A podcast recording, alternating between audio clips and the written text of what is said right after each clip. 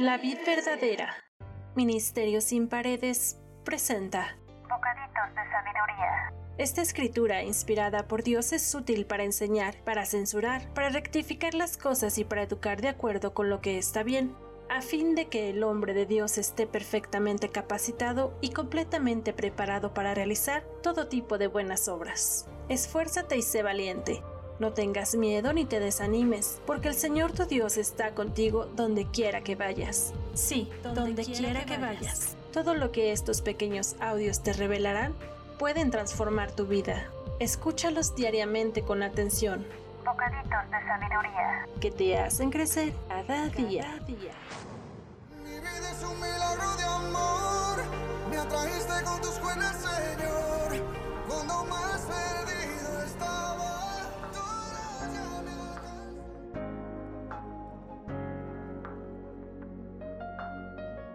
Hola, muy buen día. Hoy te hablaré de los corazones corruptos. En Proverbios 17 del 18 al 23 dice, es una insensatez dar garantía por la deuda de otro, o ser fiador de un amigo. Al que le gusta pelear, le gusta pecar. El que confía en sus altas murallas, invita al desastre. El corazón retorcido no prosperará. La lengua mentirosa cae en problemas. Los padres de un necio sufren. No hay alegría para el padre de un rebelde. El corazón alegre es una buena medicina, pero el espíritu quebrantado consume las fuerzas. Los perversos aceptan sobornos a escondidas para pervertir el curso de la justicia. En la misión número 8 también mencionamos al soborno. El soborno es como tener un amuleto de la suerte. El que lo da prospera. Dicho en otra versión se refiere a que el que da dinero a otros para que le hagan favores cree tener una varita mágica para conseguir siempre lo que quiere. Este verbo con origen en latín se refiere a corromper a alguien ofreciendo dinero, favor u otra consideración dada a cambio de la influencia de alguien en contra de lo que es verdadero, correcto o justo. La Biblia deja en claro que dar o recibir un soborno es algo perverso. El soborno puede encontrarse más comúnmente en la política. Se trata de un delito cuando un funcionario público acepta o exige la dádiva para concretar una acción u omitirla. La ley de Dios dada a Moisés para el pueblo de Israel prohibió aceptar un soborno. No recibirás presente, porque el presente ciega a los que ven y pervierten las palabras de los justos. La misma regla se repite en Deuteronomio 16:19. No tuerzas el derecho, no hagas acepción de personas ni tomes soborno, porque el soborno ciega los ojos de los sabios y pervierte las palabras de los justos. Los efectos negativos de aceptar un soborno se expone claramente en estos dos pasajes. El soborno pervierte la justicia, es una influencia enseguecedora sobre la sabiduría y el discernimiento. Nubla la verdad y pervierte o tuerce las palabras de aquellos que pretenden ser justos a los ojos de Dios. Un juez que acepta un soborno para condenar a muerte a una persona inocente será tan culpable como el asesino asuelto y será considerado maldito. Hubo incidentes donde esta ley contra el soborno fue violada, con consecuencias desastrosas. Cuando los altos funcionarios dan y reciben sobornos, se produce una maldad en la sociedad. El rey con el juicio afirma la tierra, mas el que exige presentes la destruye. Proverbios 29:4. El soborno es una característica de una sociedad corrupta. El ejemplo más atroz de un soborno en la Biblia es el de las 30 piezas de plata que Judas recibió para traicionar al Señor Jesús. Un resultado directo de la traición de Judas fue que Jesús fue arrestado y crucificado. Finalmente, Judas se dio cuenta que haber aceptado el soborno fue algo perverso. Pero cuando él intentó devolver las monedas de plata a los jefes de los sacerdotes sintiendo remordimiento, les dijo, yo he pecado entregando sangre inocente. Pero ellos dijeron, ¿qué nos importa a nosotros? Allá tú. Entonces arrojando Judas las piezas de plata en el templo, salió del lugar para más tarde ahorcarse. Los principales sacerdotes tomando las piezas de plata dijeron, no está permitido echarlas en el tesoro de las ofrendas porque es precio de sangre. Otro caso muy conocido es el de Dalila. Ella fue sobornada para atrapar a Sansón.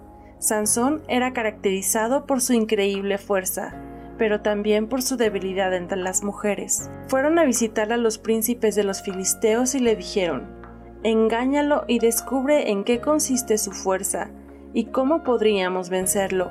Así podremos atarlo y dominarlo, y cada uno de nosotros te dará cien mil ciclos de plata.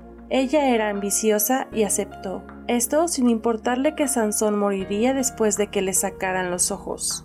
Otra forma de llamarle al soborno es la corrupción. En México, tristemente, es un pan de cada día. Es practicado desde hace muchísimos años a todos los niveles, desde los grandes mandatarios, funcionarios y los ciudadanos en general. Tristemente se ha vuelto tan común que los mexicanos ya no se escandalizan de esta práctica.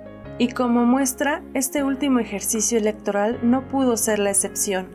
En las pasadas elecciones del 6 de junio, donde muchos influencers fueron sobornados por algunos partidos políticos para hacer publicaciones en favor de un partido político. Y como eso podría citar muchas más acciones que se llevaron a cabo para pervertir el curso de la justicia. Siempre está presente la guerra sucia por el poder, pero este tipo de acciones terminan mal como lo dice este proverbio, pues el corazón retorcido no prosperará y que la lengua mentirosa cae en problemas pero debemos tener en cuenta que ninguno de estos actos Dios lo pasará por alto. Más temprano que tarde Dios extenderá su mano para hacer justicia al inocente y poner todo en su lugar. Necesitamos tener el entendimiento de que esta es una práctica que Dios detesta. Esforzarnos por hacer siempre lo correcto aunque cueste más trabajo. Cuidar nuestro corazón de la tentación de dar soborno para satisfacer nuestros deseos egoístas y recibirlo por la misma causa. Al final, Dios traerá una recompensa mucho mayor que verás que su precio es incalculable.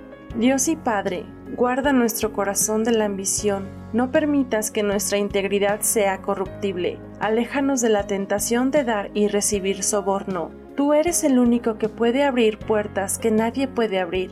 Haznos justicia y enséñanos a ser justos en todas las áreas de nuestra vida y hacia con los demás. Bendice a nuestra hermosa patria. Quita todo acto de soborno y la corrupción de nuestra nación. No permitas que los justos paguen por delitos que no cometieron y que los culpables queden impunes ni que más sangre inocente sea derramada por la ambición y la injusticia. No dejes que la injusticia se apodere de nuestro México ni de nuestros gobernantes. Perdona nuestras faltas, sana nuestra tierra. Tú eres el único que gobierna con justicia. Te lo pedimos en el nombre de tu Hijo Jesús. Amén. Gracias por escucharnos el día de hoy. Deseo que tengas un grandioso día. Que Dios te bendiga y hasta la próxima.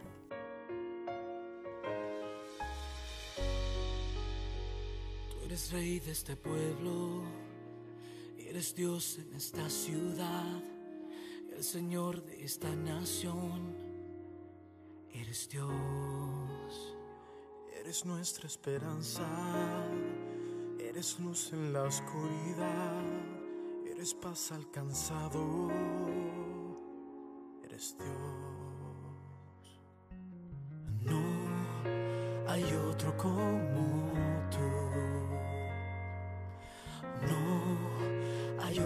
como tú. Grandes cosas vienen ya, grandes cosas Dios hará en este pueblo.